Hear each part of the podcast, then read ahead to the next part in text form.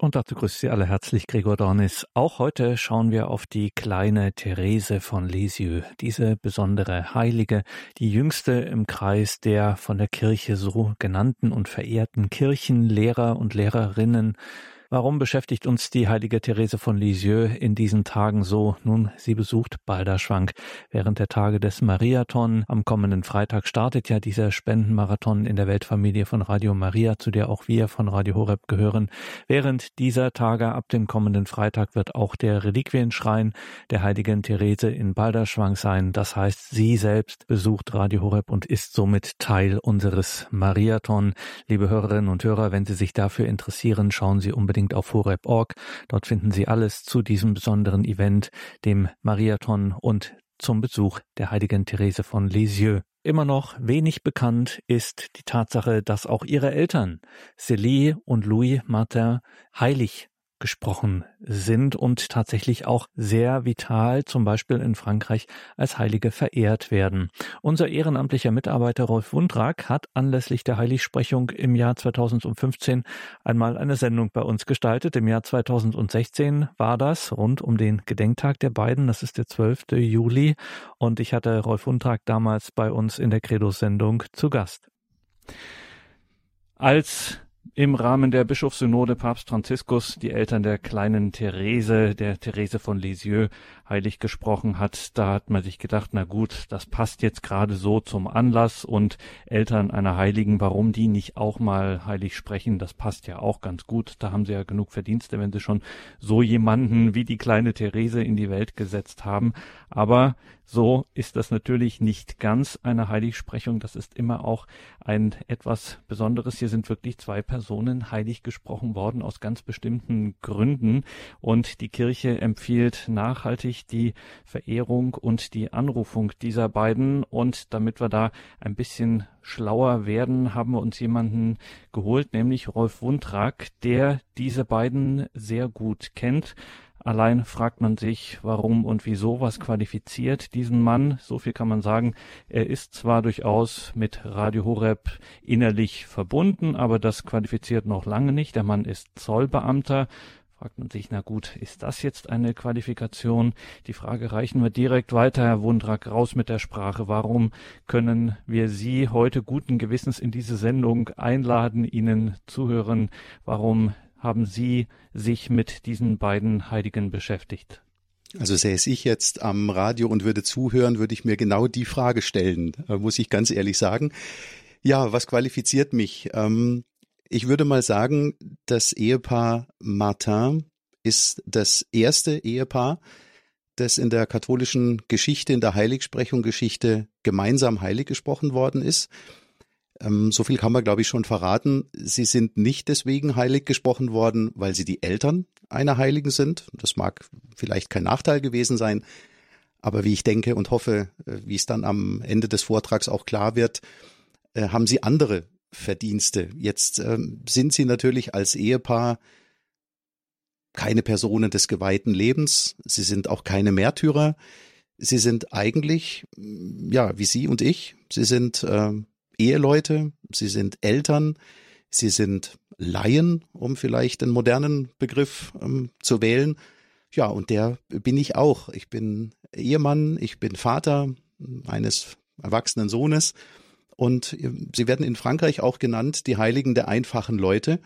Und ähm, ich habe mich intensiv mit dem Ehepaar beschäftigt letztes Jahr. Wir waren äh, im Urlaub. Wir sind eigentlich nach Lisieux gefahren, um bei der heiligen Therese unseren 20. Hochzeitstag zu begehen und sind dort mit dem Ehepaar förmlich konfrontiert worden. Der Heiligsprechungsprozess stand so etwa fünf, sechs Wochen äh, im Voraus an. Die Ortschaft war geschmückt und es gab schon einzelne Programmpunkte, Plakate und man wurde einfach neugierig auf dieses Ehepaar und ich muss sagen, das hat mich von der ersten Sekunde an gepackt und dann liest man ein Buch und noch eins und noch eins und noch eins und ich würde abschließend sagen, auch der Zöllner, ja, äh, der steht auch in der Bibel. Er hatte keinen guten Ruf, dieser Berufsstand, aber ich würde mal sagen, da gab es einen Levi, der auf den Ruf Jesus sofort gefolgt ist, mitgegangen ist. Es gab einen Zacharias, der sogar auf den Baum gestiegen ist, um den Herrn besser zu erkennen. Und es gab auch mal einen Zöllner, der ganz demütig ins Gotteshaus gegangen ist, weil er wusste, da hat er vielleicht nicht immer richtig gearbeitet, ist ganz demütig hinten geblieben, hat sich da nicht so in den Vordergrund gespielt und äh, fiel auch durch seine Demut auf. Also ich würde mal sagen, Zöllner und religiöse Themen, das passt auch gut. Umso mehr sind wir dankbar, dass wir Ihnen jetzt diese gute Stunde zuhören dürfen. Stellen Sie uns diese beiden vor, Célie und Louis Martin, die Eltern der kleinen Therese, die heiligen Célie und Louis Martin. Rolf Wundrack. Ja, vielen Dank. Am 12. Juli ist der Gedenktag der heiligen Célie und Louis Martin, dem ersten Ehepaar der Kirchengeschichte, welches gemeinsam am 18. Oktober 2015 von Papst Franziskus heilig gesprochen wurde. Zuvor war nur das italienische Ehepaar Maria und Luigi Quattrocchi gemeinsam selig gesprochen worden, und zwar vom heiligen Papst Johannes Paul II. am 21. Oktober 2001. Célie und Louis Martin sind die Eltern der heiligen Therese von Lisieux, der kleinen Therese, wie sie genannt wird, der jüngsten Kirchenlehrerin unserer katholischen Kirche. Diese wurde 1925 selbst heilig gesprochen und 1997 zur Kirchenlehrerin ernannt. Papst Pius X. nannte sie einmal die größte Heilige der Moderne. Sind jetzt Célie und Louis Martin nur deshalb heilig gesprochen worden, weil sie die Eltern einer Heiligen sind? Diese Frage kann, ich denke, ja muss man mit einem klaren Nein beantworten. Und ich hoffe, dass wir das am Ende des Vortrags auch gemeinsam feststellen können. Das Ehepaar Martin gibt uns allen ein Beispiel eines christlichen Familienlebens. In Frankreich, ihrem Heimatland, sind Célie und Louis Martin sehr populär. Die französische Mystikerin Madeleine Delbrel hat einmal geschrieben, es gibt Menschen, die Gott auswählt und beiseite nimmt. Andere belässt er in der Masse. Es sind Menschen des Alltags, Menschen, denen man auf irgendeiner Straße begegnet. Wir glauben aus voller Überzeugung, dass diese Straße, diese Welt, auf die Gott uns gestellt hat, für uns der Ort unserer Heiligkeit ist. Und so werden Célie und Louis Martin in Frankreich nicht ohne Grund als les saints de l'ordinaire, als die Heiligen der einfachen Leute bezeichnet. Werfen wir aber zunächst einmal einen Blick auf die wesentlichen Stationen im Verlauf des Seligsprechungs- und des Heiligsprechungsprozesses. Die jüngste Tochter des Ehepaars Martin, Therese, war am 17. Mai 1925 heilig gesprochen worden.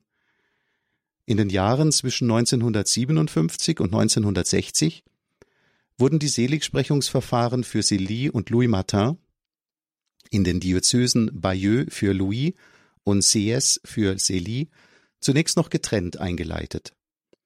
Der heilige Papst Johannes Paul II stellte am 26. März 1994 das Vorliegen heroischer Tugenden fest und erklärte die Eheleute Martin zu ehrwürdigen Dienern Gottes.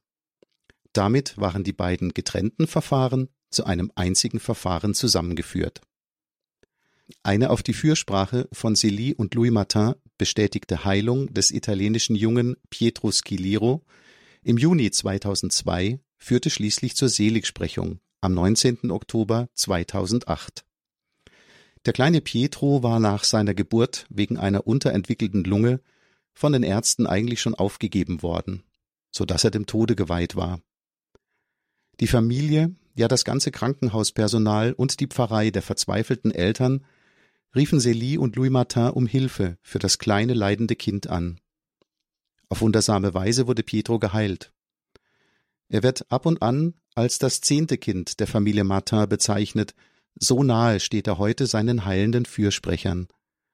Im Zuge des Seligsprechungsprozesses traf er sogar mit Papst Benedikt XVI. und im Laufe des Heiligsprechungsprozesses mit Papst Franziskus zusammen.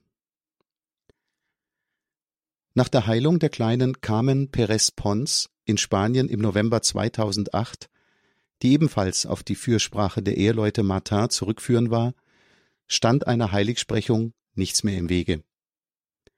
Carmens Eltern wollten ursprünglich die eigentliche Heilige ihres Landes, nämlich Teresa von Avila, um deren Fürsprache bitten, wurden aber auf dem Weg dahin von einem ihnen völlig unbekannten Mann auf das Ehepaar Martin hingewiesen. So konnte auch die kleine Carmen geheilt werden. Papst Franziskus nahm die gemeinsame Heiligsprechung von Célie und Louis Martin schließlich am 18. Oktober 2015 in Rom vor. Entgegen der sonstigen Gepflogenheiten hat die Kirche nicht den Todestag der beiden Heiligen als ihren Gedenktag, ihren himmlischen Geburtstag sozusagen, festgelegt, sondern ihren Hochzeitstag. Und das ist, wie wir feststellen werden, kein Zufall. Wenn man in Lisieux in der Normandie in Nordfrankreich gelegen die Wirkungsstätten von Thérèse und der Familie Martin aufsuchen möchte, wird man anhand einer deutlich sichtbaren blauen Linie auf der Straße zielsicher geführt. Machen wir uns also auch auf den Weg sur les traces, auf die Spurensuche von Célie und Louis Martin.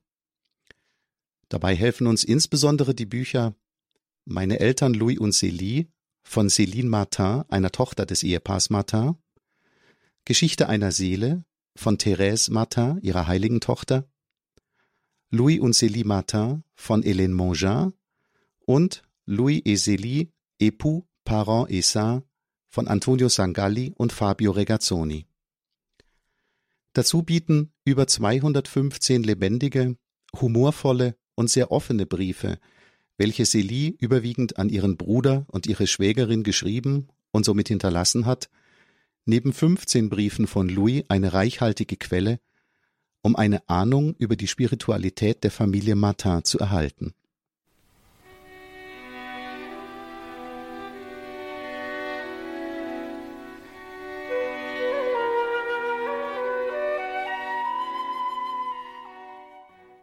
Betrachten wir zuerst das Leben von Marie Azélie, von allen nur Célie genannt, Guérin.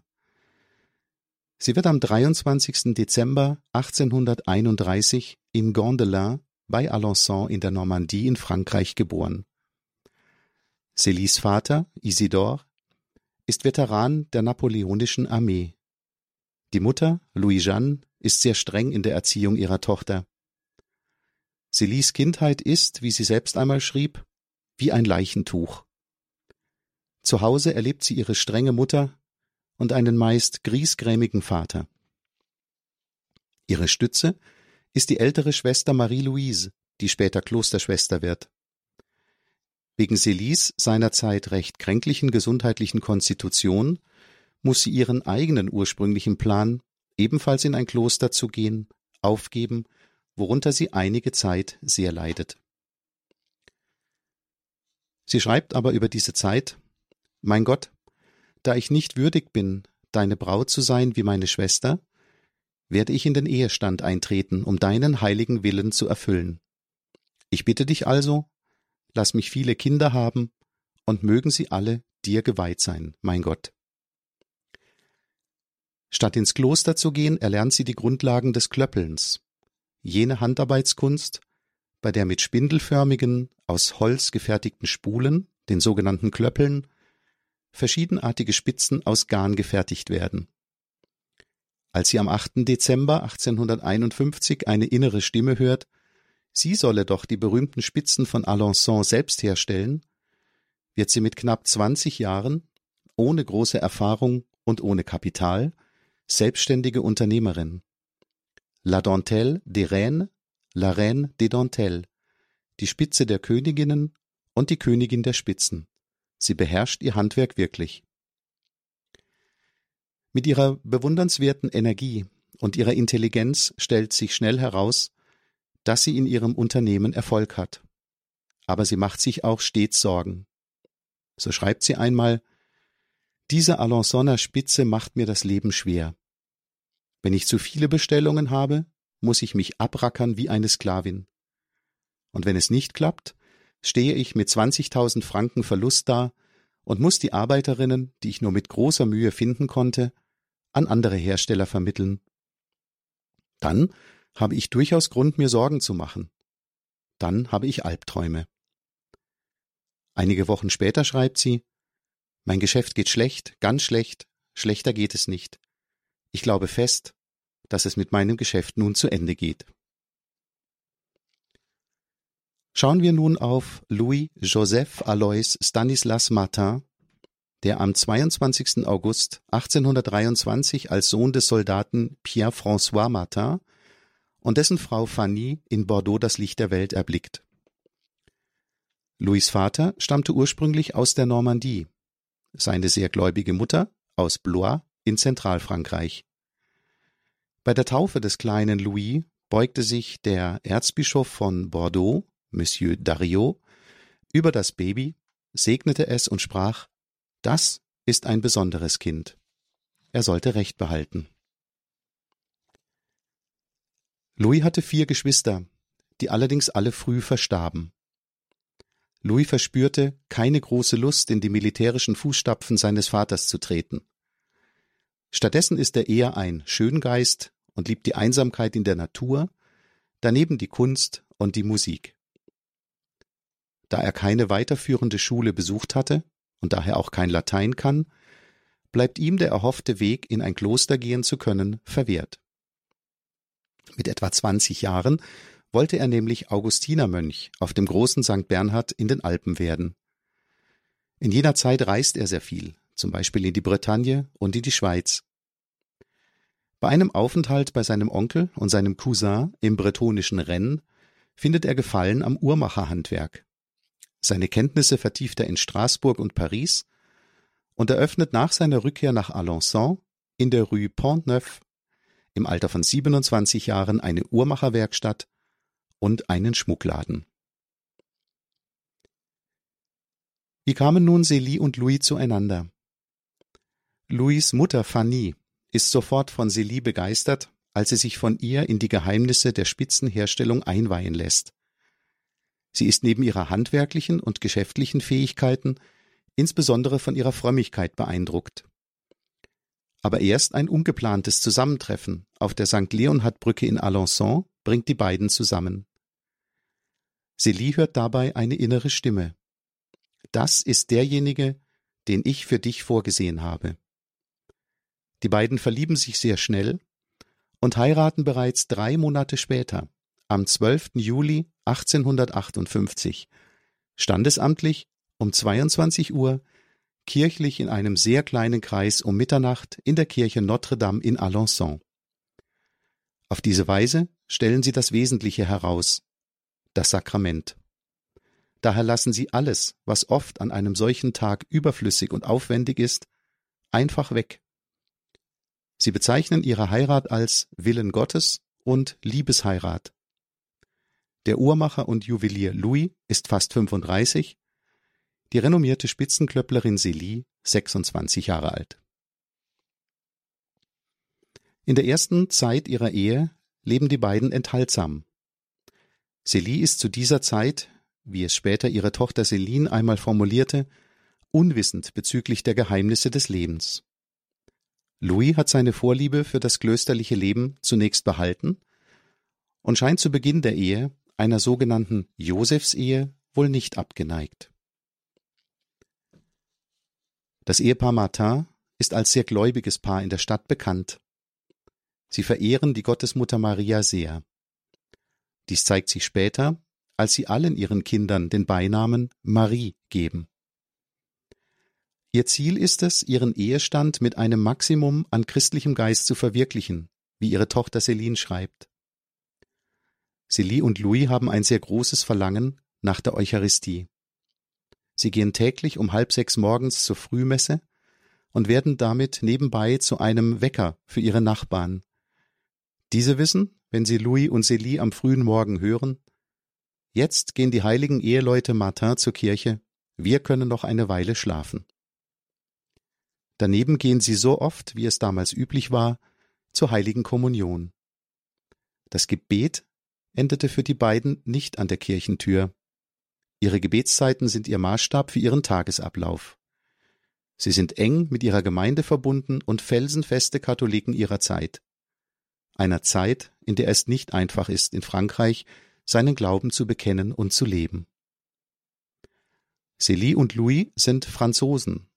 Sie lieben ihr Heimatland durchaus patriotisch, sehen aber auch die seinerzeit offenkundigen Gefahren und Grausamkeiten. Der historische Kontext darf dabei nicht außer Acht gelassen werden. Von dem Antiklerikalismus der damaligen Zeit in Frankreich wird man sich heute nur schwer eine Vorstellung machen können. Gerade in dieser Zeit hilft den beiden ihr unbedingter Glaube, den Hélène Mogin so beschreibt. Gott ist für sie ein lieber Vater, der wirklich zur Familie gehört. Sie verlassen sich auf ihn, dass unter seinem Schutz ihnen nichts Schlimmes zustoßen kann, auch nicht in den härtesten Prüfungen. Wer auf Gott vertraut, geht niemals zu Schanden, wird in der Familie zu einem geflügelten Wort oder der liebe Gott trägt uns nur so viel auf, wie wir tragen können. Ihre Geschäfte laufen weiterhin erfolgreich. Aber sie dienen nicht dem Mammon und bleiben trotz aller Arbeit auf erkennbarer Distanz zu allen zeitlichen Gütern. Sie wissen, Geld spielt keine Rolle, wenn es sich um die Heilung und die Vervollkommnung einer Seele handelt. So gilt Celis große Fürsorge stets auch ihren Arbeiterinnen. Louis ist sehr über den beruflichen Erfolg seiner Frau erstaunt.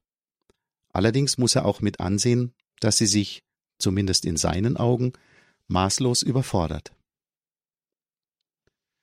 Auch den Sonntag heiligt die Familie. Ratschläge, ihre Geschäfte, insbesondere den Schmuck- und Uhrenladen von Louis, an Sonntagen doch zu öffnen, schlagen beide aus.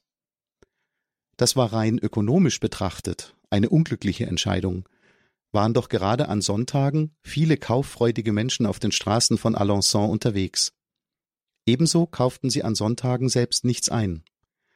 Lieber essen sie das am Vortag erworbene Brot. 1870, der deutsch-französische Krieg hatte gerade begonnen, entwendet ein preußischer Besatzungssoldat eine teure Uhr aus dem Uhrengeschäft von Louis. Dieser beschwert sich gegen dieses Verhalten als er jedoch hört, dass ein anderer preußischer Soldat wegen eines Diebstahls von Eiern vor Gericht gestellt und danach erschossen wird, zieht er seine Beschwerde unverzüglich zurück. Das entsprach seinem Menschenbild. Celie schreibt über ihren Mann Mein Mann ist wirklich ein Heiliger. Ich wünschte allen Frauen einen solchen Mann. Zu dieser Zeit besitzt die Familie Martin auch eine Madonna, die heute die Mutter des Lächelns genannt wird. Diese Marienfigur spielt eine entscheidende Rolle, als die heilige Therese im Alter von knapp zehn Jahren schwer erkrankt und wundersam geheilt wird. Heute wird diese Figur der Mutter des Lächelns an der Grabstelle der kleinen Heiligen im Karmel in Lisieux aufbewahrt.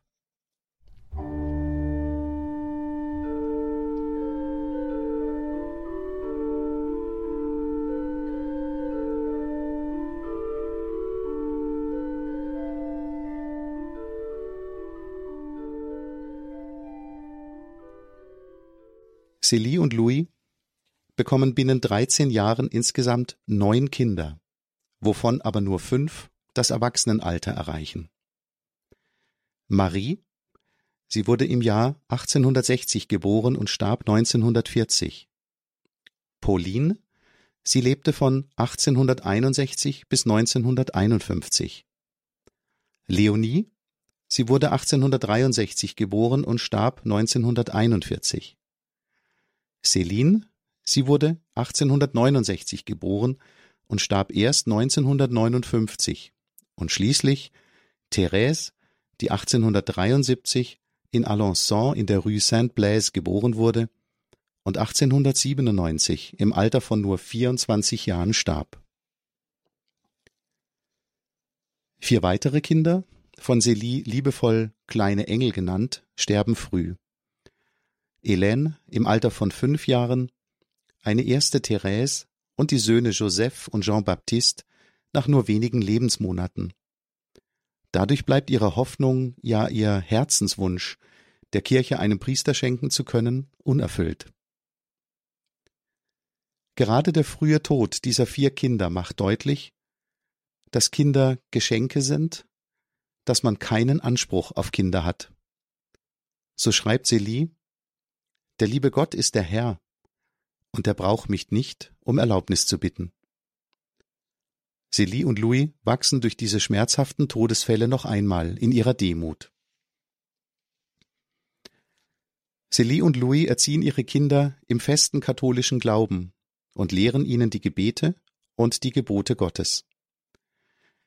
Aber möglicherweise werden sie ihren Kindern noch mehr zum Vorbild, indem sie diesen Glauben auch jederzeit praktisch und für alle sichtbar leben. Celie schreibt, als wir unsere Kinder bekamen, änderte sich unsere Einstellung etwas. Wir lebten nur noch für sie, und das war unser ganzes Glück, und wir fanden es nur noch in ihnen. Nichts wurde uns mehr schwer, die Welt lastete nicht mehr auf uns. Für mich waren die Kinder der schönste Lebensinhalt. Darum wollte ich auch viele bekommen, um sie für den Himmel zu erziehen.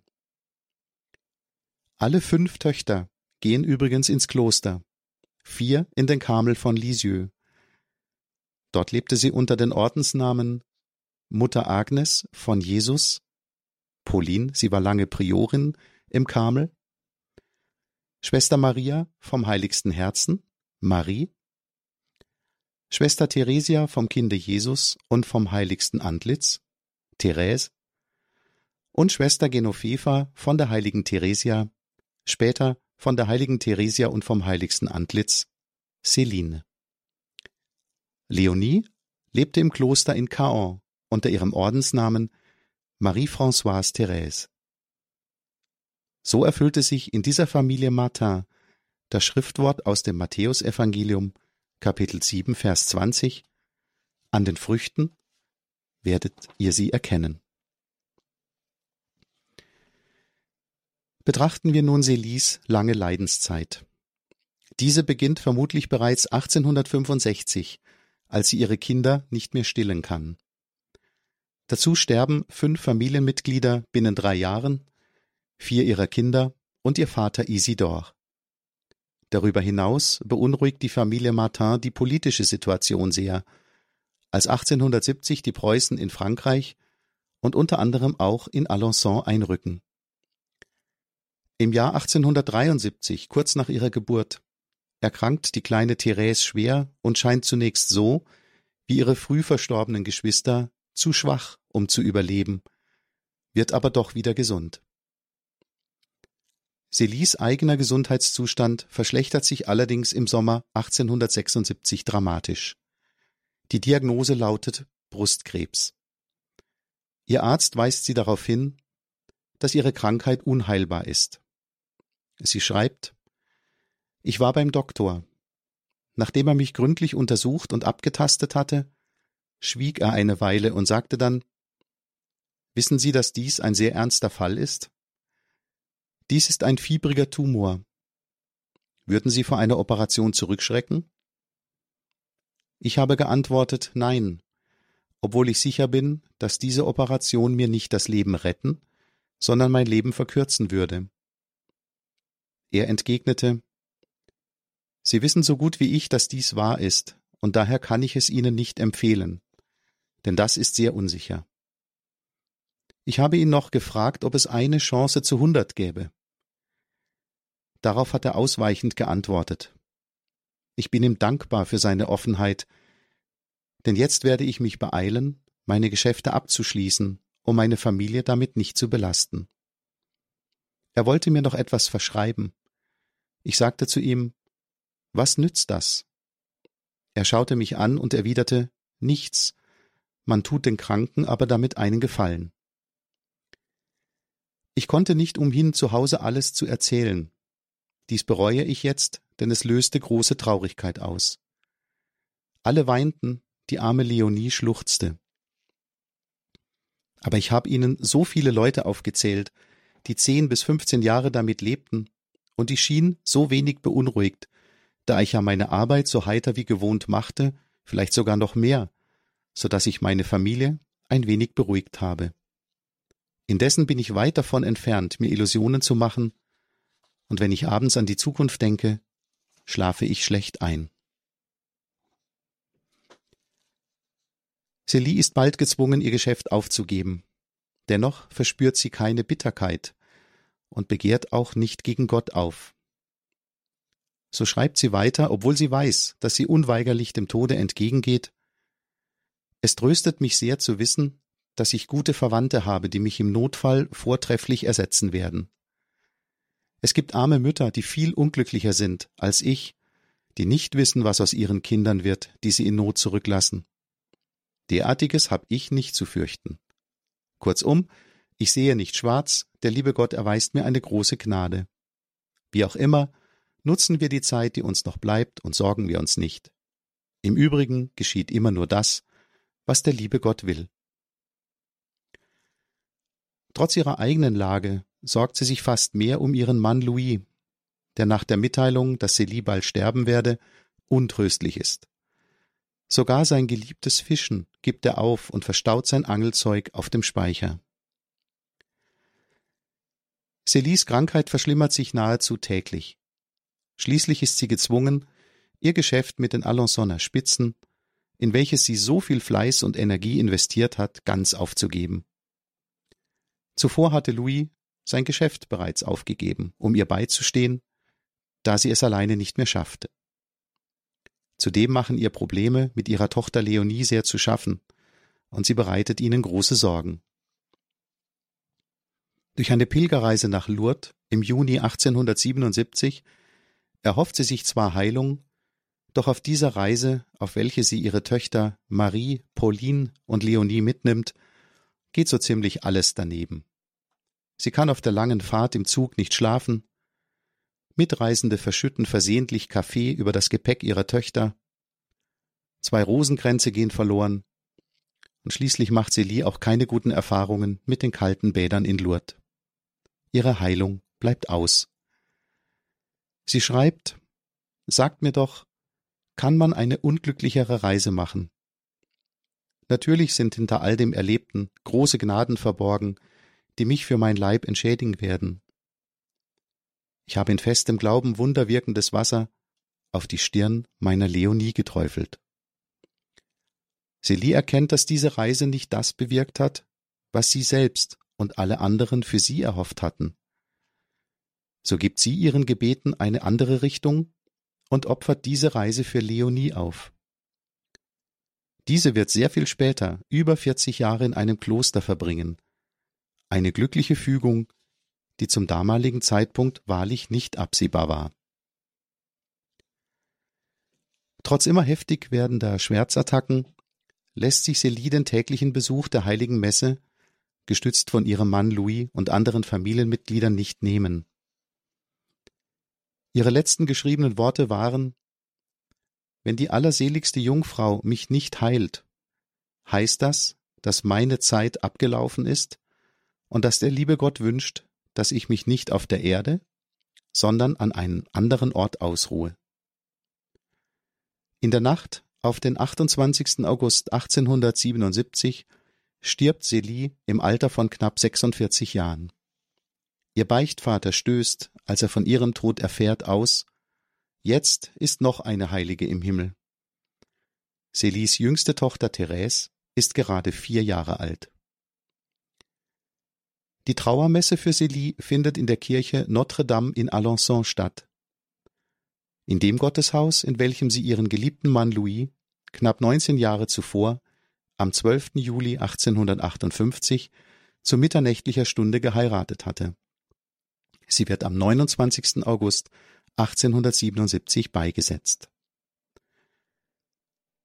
Therese Schwestern beschreiben ihre Mutter später so. Unsere Mutter war die Selbstverleugnung in Person, mit großem Mut begabt, ein außergewöhnlich energischer Charakter. Sie hatte ein sehr feinfühliges und gütiges Herz und lebte in ständiger Hinwendung zu Gott, in den sie ein wahrhaft heldenhaftes Vertrauen setzte.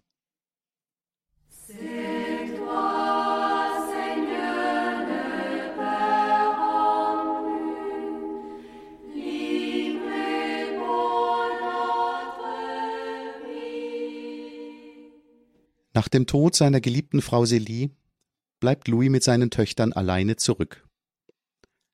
Die Familie zieht daraufhin auf Empfehlung seines Schwagers nach Lisieux, wo die Familie seiner verstorbenen Frau, Louis, eine große Hilfe ist.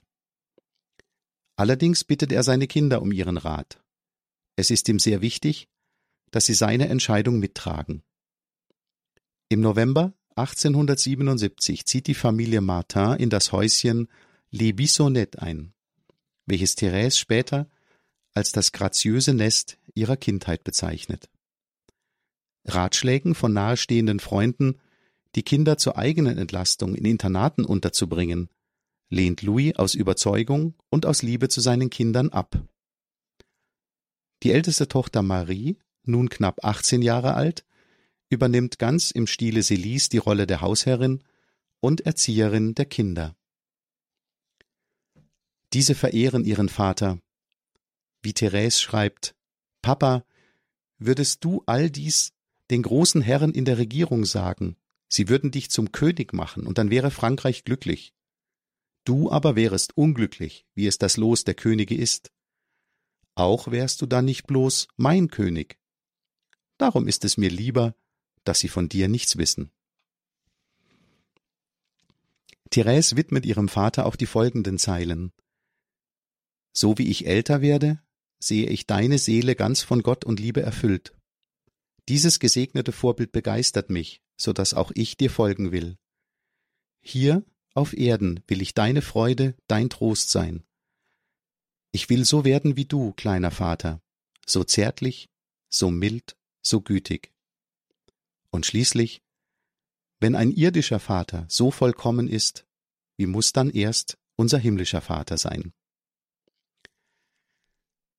Celine schreibt über diese Zeit, mein Vater war einfach ein großer Mann, nicht allein physisch, sondern in jeglicher Beziehung. Ein feiner, edler Charakter, wie es nur je einen gegeben hat. Und all das machte uns vollkommen glücklich. Louis versucht, das Leben in der Familie fortzuführen und fährt mit den Kindern ans Meer, so zum Beispiel in das Hafenstädtchen Honfleur an der Seinmündung wo heute mit einem Reliquiar in der Kirche Sainte Catherine an die heilige Therese gedacht wird. Louis unternimmt in dieser Zeit zahlreiche Wallfahrten. So war der heilige Louis Martin im Jahr 1885 unter anderem auch in München. In einem Brief vom 27. August 1885, den er an seine älteste Tochter Marie richtet, schreibt er Marie, mein großes Mädchen, ich will München nicht verlassen, ohne dir ein Lebenszeichen gegeben zu haben. Gestern sind wir auf die Bavaria gestiegen. Stell dir eine Bronzestatue von großen Ausmaßen vor, so dass eine Person leicht auf ihrer Nase sitzen konnte. Wir sahen auch die Museen, die sehr schön sind. Louis unterstützt seine jüngste Tochter Therese in deren brennenden Wunsch, bereits mit 15 Jahren, anstatt wie damals üblich erst mit 21, in den Karmel in Lisieux einzutreten. Sie bedrängt ihn nahezu mit ihrem Wunsch im Garten von Les Buissonnets, wo heute eine Statue an diese ergreifende Szene erinnert, und kann ihn schließlich überzeugen. So begleitet Louis seine Tochter nach Bayeux zum Bischof und danach sogar nach Rom zum Papst. Therese hofft, dass ihr Vater für sie beim Heiligen Vater das Wort ergreift, doch da täuscht sie sich. Voller Vertrauen in die Fähigkeiten seiner Tochter macht er ihr deutlich, dass sie schon selbst für ihr Anliegen kämpfen und argumentieren müsse, selbst wenn es sich bei ihrem Gegenüber um den Heiligen Vater handelt. Hierüber lesen wir in den Erinnerungen der heiligen Therese. Nach einer weiteren Danksagungsmesse begann die Audienz. Leo der Dreizehnte saß, bekleidet mit weißem Talar und Schultermäntelchen, auf erhobenem Sessel. Prälaten und hohe Würdenträger umgaben ihn. Nach der Vorschrift des Zeremoniells kniete jeder Pilger, der an der Reihe war, nieder, küsste zuerst den Fuß und dann die Hand des obersten Hirten und empfing seinen Segen. Dann gaben ihm zwei Nobelgardisten mit einer leichten Berührung das Zeichen, sich zu erheben und in den anstoßenden Saal weiterzugehen. Niemand sprach auch nur ein Wort. Ich aber war fest entschlossen zu reden. Da sagte der Generalvikar unseres Bischofs, der zu Rechten des Papstes stand, mit vernehmlicher Stimme, er verbiete unbedingt, den Heiligen Vater anzureden. Ich wandte mich nach Celine um und sah sie fragend an, mein Herz klopfte zum Zerspringen. Sprich, sagte sie mir. Einen Augenblick nachher kniete ich vor dem Papst Und als ich ihm den Fuß geküsst hatte und er mir die Hand zum Kusse reichte, erhob ich meine tränenbenetzten Augen zu ihm und flehte, Heiligster Vater, ich möchte eine große Gnade erbitten. Sogleich neigte sich der Papst zu mir nieder, so, dass sein Gesicht fast das meine berührte. Es war, als wolle er mit seinen tiefen, dunklen Augen mein Innerstes durchdringen. Heiligster Vater, wiederholte ich, erlauben Sie mir, zu Ehren Ihres Jubiläums mit 15 Jahren in den Karmel einzutreten. Überrascht und ärgerlich fiel der Generalvikar ein. Heiligster Vater, das Kind verlangt nach dem Leben im Karmel, aber die Oberen prüfen zurzeit diese Angelegenheit. Nun denn, mein Kind, sagte mir der Papst, tu, was die Oberen bestimmen werden. Da faltete ich die Hände, legte sie auf die Knie des Papstes und wagte einen letzten Versuch. O heiligster Vater, wenn Sie Ja sagen, so wären alle einverstanden. Er sah mich festen Blickes an und sprach, jedes Wort mit Nachdruck betonend, Wohlan, du wirst eintreten, wenn der liebe Gott es will. Somit führt dieser gewagte Besuch schließlich zum Erfolg. Therese darf trotz ihres jungen Alters am 1. Januar 1888 in den Karmel eintreten. Louis schreibt hierüber einen Tag danach Therese, meine kleine Königin, ist gestern in den Karmel eingetreten. Gott allein kann ein solches Opfer verlangen, aber er hilft mir so kräftig, dass inmitten meiner Tränen mein Herz vor Freude überströmt. Danach stiftet er seiner Kirchengemeinde zehntausend Franken und ermöglicht damit dem Pfarrer von Saint-Pierre in Lisieux, den Hochaltar in dem Gotteshaus zu erneuern. Leichte Kritik aus der Familie seiner verstorbenen Ehefrau hierüber begegnet er mit den Worten Ich habe in der Kirche so große Gnaden und Tröstungen erfahren. Eine Gedenktafel in Saint-Pierre in Lisieux erinnert noch heute an diese großzügige und selbstlose Gabe. Bereits im Mai 1887 hatte Louis auf dem Weg zur Frühmesse einen ersten Schlaganfall erlitten. Und damit begann seine Leidenszeit. Später erfasst ihn die Hirnkrankheit Arteriosklerose. Er trägt diese tückische Krankheit im Bewusstsein, dass alles zur größeren Ehre Gottes führt. Nachdem er unter starken Halluzinationen zu leiden beginnt und weitere Schlaganfälle verkraften muss, führt die Krankheit schließlich zu einem dreijährigen Aufenthalt in der Psychiatrie Bon Saveur in Caen. Dort geschieht Einzigartiges und Wundersames. Trotz seines eigenen schlechten Zustandes ist er in der Einrichtung so etwas wie ein Apostel und bekehrt zahlreiche Menschen. Eine Schwester der Einrichtung, Schwester Costar, sagt er, ich wäre lieber an einem anderen Ort Apostel. Nun, es ist eben Gottes Wille. Er lehnt ein ihm angebotenes Einzelzimmer ab, um mitten unter den anderen Hausbewohnern zu leben. Was für ein starkes Zeichen. Man kann in einem psychiatrischen Krankenhaus als schwerkranker Patient leben und trotzdem gleichzeitig heilig sein. Am 10. Mai 1892 wird Louis aus der Psychiatrie entlassen. Seine Tochter Céline nimmt sich seiner an und pflegt ihn. Knapp zwei Jahre nach seiner Entlassung erleidet Louis am 27. Mai 1894 einen schweren Schlaganfall und erhält die Sterbesakramente. Aber er überlebt zunächst, erleidet jedoch nur wenige Tage später, am 5. Juni 1894, eine schwere Herzattacke. Eine weitere folgt am 28. Juli, woraufhin er erneut die Sterbesakramente empfängt. Er stirbt schließlich einen Tag später, am 29. Juli 1894.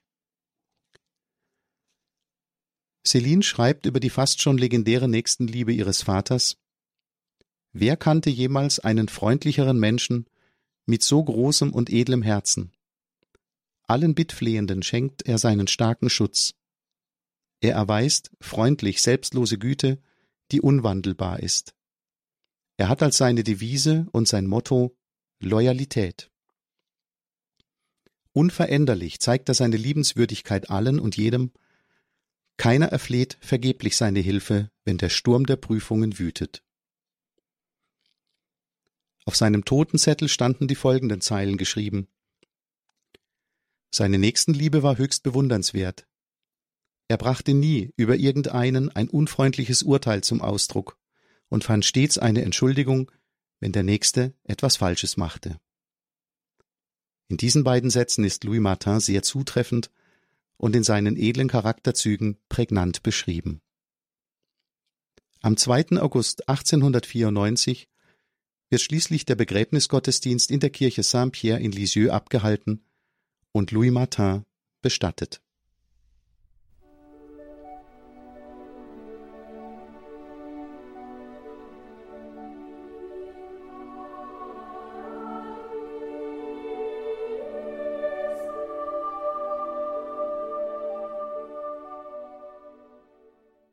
Wie können wir nun die eingangs gestellte Frage, warum Célie und Louis Martin heilig gesprochen wurden, in einem Fazit beantworten?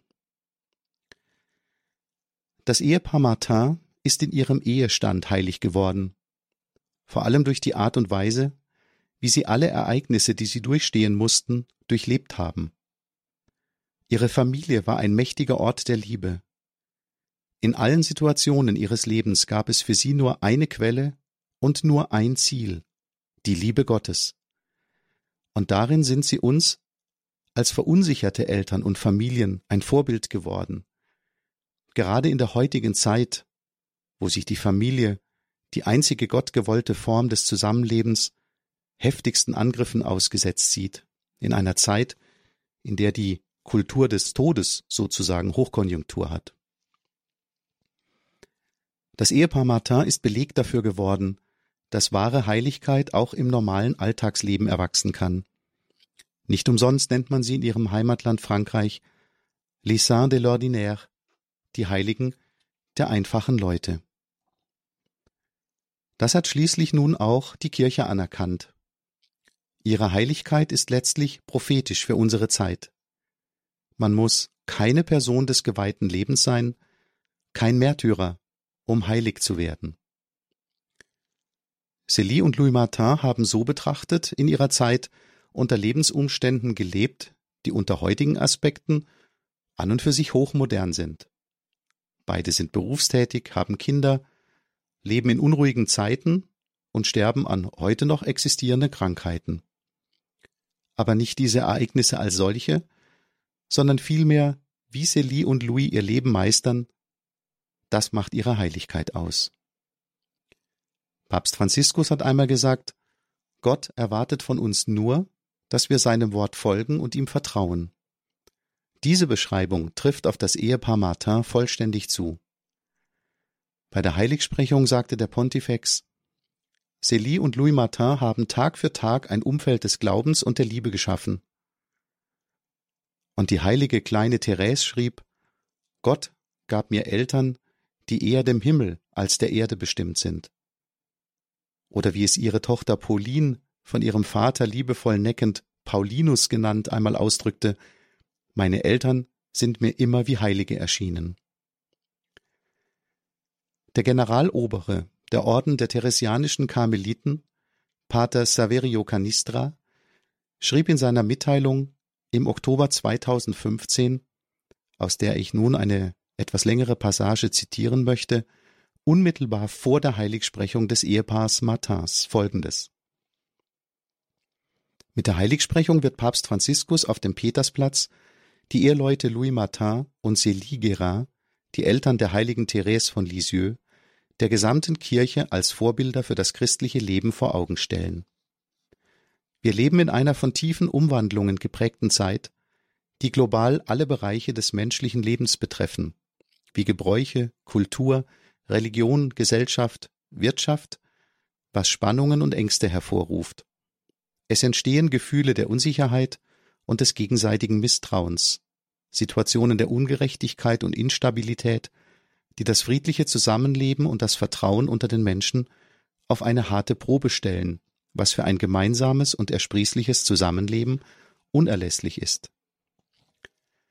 Die biblische Sicht des Menschen mit seiner zweifachen Ausformung als Mann und Frau und das damit verbundene Verständnis seiner Bedeutung für das Leben sind nicht mehr Allgemeingut, sondern werden hinterfragt Im Mittelpunkt dieser Auseinandersetzung um das Leben steht die natürliche Familie, die auf der schlichten Anerkennung der gottgegebenen Unterscheidung in Mann und Frau begründet ist. Das erlaubt es in einem auf gegenseitige Liebe gegründeten Bund, das menschliche Leben nicht nur für sich, sondern für jedes menschliche Wesen zu zeugen, zu behüten und wachsen zu lassen. Die Heiligsprechung der Eheleute Martin ist ein Zeichen der Zeit, das uns im tiefsten in Frage stellen muss, da sie einen epochalen Wert hat. Inwieweit können Ihre Ehe und die Geschichte Ihrer Familie für uns heute exemplarisch sein, wenn die Familie in der Theorie und weitgehend auch in der Praxis heute von dem, was diese beiden geglaubt und gelebt haben, so weit entfernt ist. Ich zitiere weiter Pater Canistra. Zuallererst muss man sich von den Vorurteilen und kulturellen Klischees freimachen, die alles, was mit dem 19. Jahrhundert zu tun hat, als antiquiert und überholt abtun. Wenn wir das Leben der Familie Martin aus der Nähe betrachten, sehen wir einen Mann und eine Frau, die eine gemeinsame Geschichte haben, geprägt von Ereignissen, in denen wir uns auch noch wiederfinden können, weil sie dem Leben entspringen. Sie heiraten, nach den damaligen Vorstellungen nicht mehr ganz jung. Sie führen ein gemeinsames Leben, in dem sie Tag für Tag lernen, ihre Fähigkeiten, ihre Verantwortung, die Lasten, Freuden und Schmerzen miteinander zu tragen. Ihre Arbeit sichert ihnen einen gewissen Wohlstand, ohne diesen zur Schau zu stellen oder sehr besorgt zu sein, wie wohl der Krieg von 1870, 71 zwischen Frankreich und Preußen die wirtschaftliche Lage schwieriger gemacht hat. Gemeinsam zu arbeiten, neun Kinder zu bekommen, sich um sie zu kümmern, den Tod von vier von ihnen im Kleinstkindalter zu ertragen, war gewiss nicht leicht. Insbesondere für Celie, die als Unternehmerin, auch Arbeitgeberin und somit auch für das Auskommen ihrer Arbeiterinnen und deren Familien verantwortlich war. Louis stand ihr immer zur Seite und trug mit Gelassenheit die Lasten seiner Frau mit. Pater Canistra schreibt weiter Die Aufzählung einiger konkreter Erfahrungen der Eheleute Louis und Célie Martin führt uns schnell zu ähnlichen Erfahrungen vieler Familien heute, die wirtschaftliche Probleme bewältigen, den schnellen Rhythmus ihrer täglichen Arbeit mit der Erziehung der Kinder vereinbaren und den vielfältigen Beschwerden des Alltags einen Sinn abbringen müssen – die unerbittlich an die Türe klopfen und den Familienfrieden auf die Probe stellen. Doch der Grund, warum die Kirche das Zeugnis ihres Ehelebens für vorbildlich hält, ist viel tiefer und bezieht sich auf die Wahrheit der menschlichen Liebe im göttlichen Schöpfungsheilsplan. Wenn wir an die Wurzel ihrer Erfahrung gehen, entdecken wir schnell zwei Züge, die sie aktuell machen und uns zeigen, wie eine Liebesbeziehung funktionieren kann, so dass wir besonders den jungen Paaren heute ein Wort des Trostes sagen können, die aufgrund so vieler Erfahrungen des Scheiterns nicht mehr glauben, dass Treue möglich ist und sich so mit einer eher niedrigen Erwartung an das Leben zufrieden geben, obwohl die Sehnsucht im Herzen bleibt. Der erste Zug ist, die Ehe als Berufung zu betrachten. Darauf sind Louis und Célie durch ihre Lebensgeschichte vorbereitet worden, da beide daran gedacht hatten, ihr Leben als Christen Gott in einem Orden zu weihen. Natürlich ist es nicht das, was die Beispielhaftigkeit ausmacht.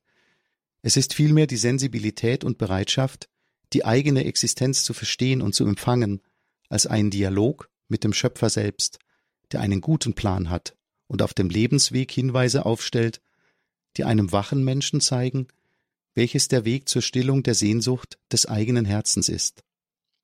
Nur so, wenn man das, was von Gott kommt, als Geschenk betrachtet und lernt, den anderen als den Liebesblick des Vaters zu betrachten, ist es möglich, sein Lebenshaus auf ein solides Fundament zu gründen.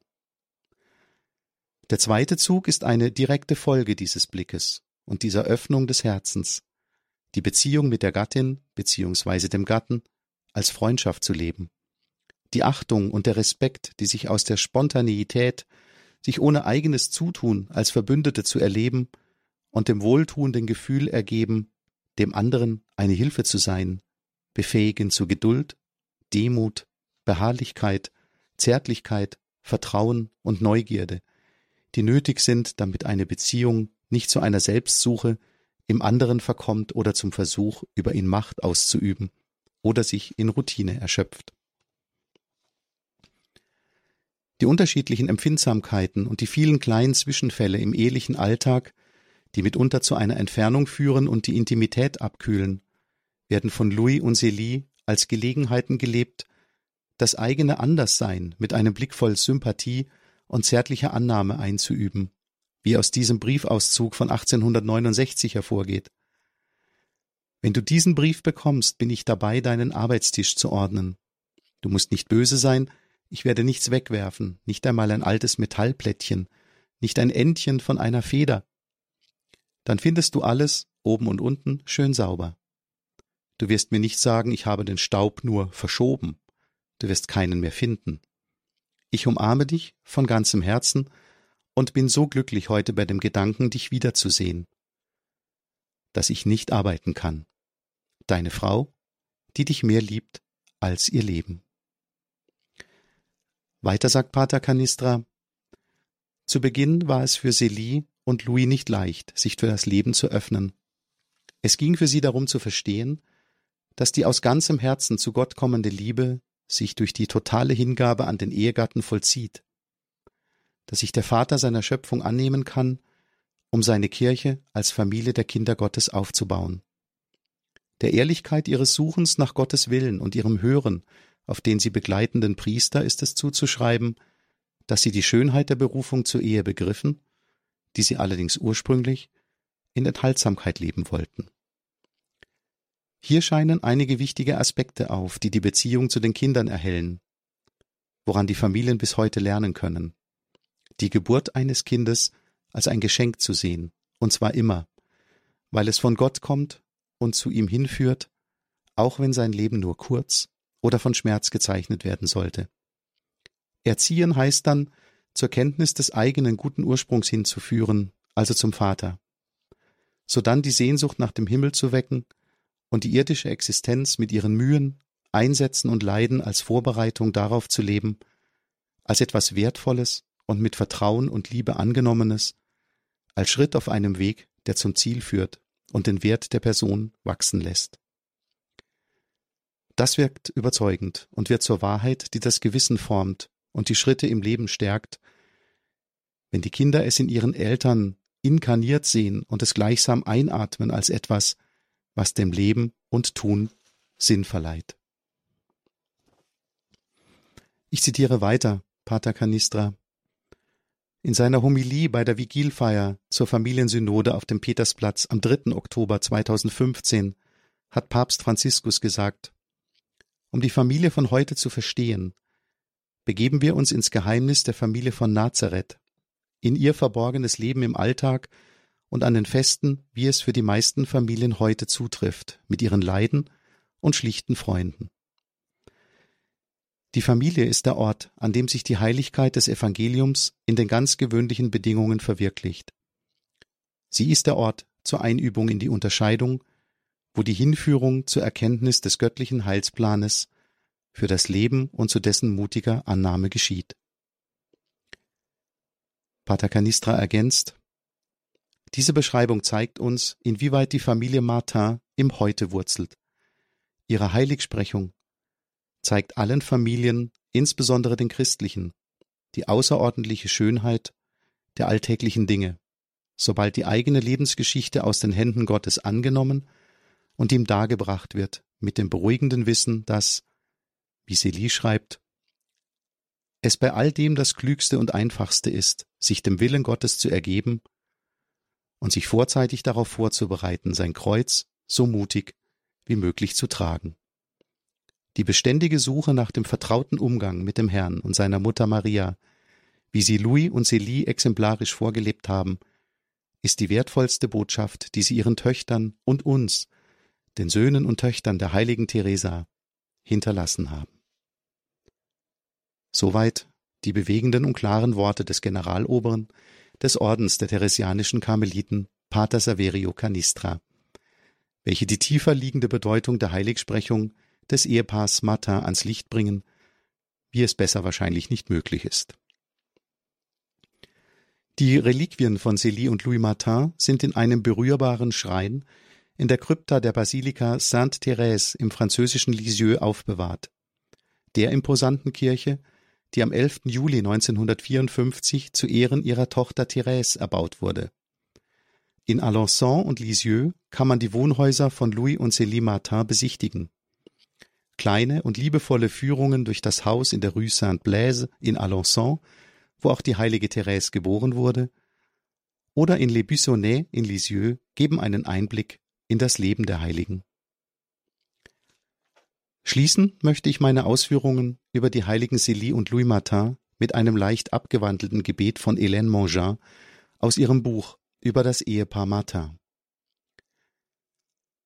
Gott der ewigen Liebe, du gibst uns in den heiligen Eheleuten Louis und Célie Martin ein Beispiel für die in der Ehe gelebten Heiligkeit.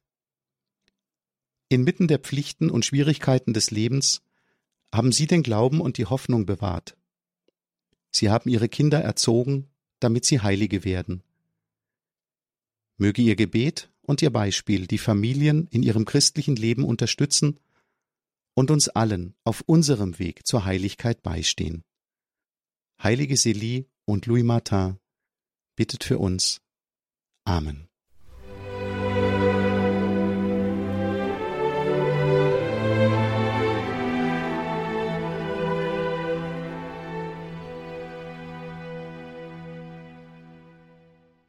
Rolf Untrag war das mit einem Blick auf Célie und Louis Martin, die Eltern der heiligen Therese von Lisieux.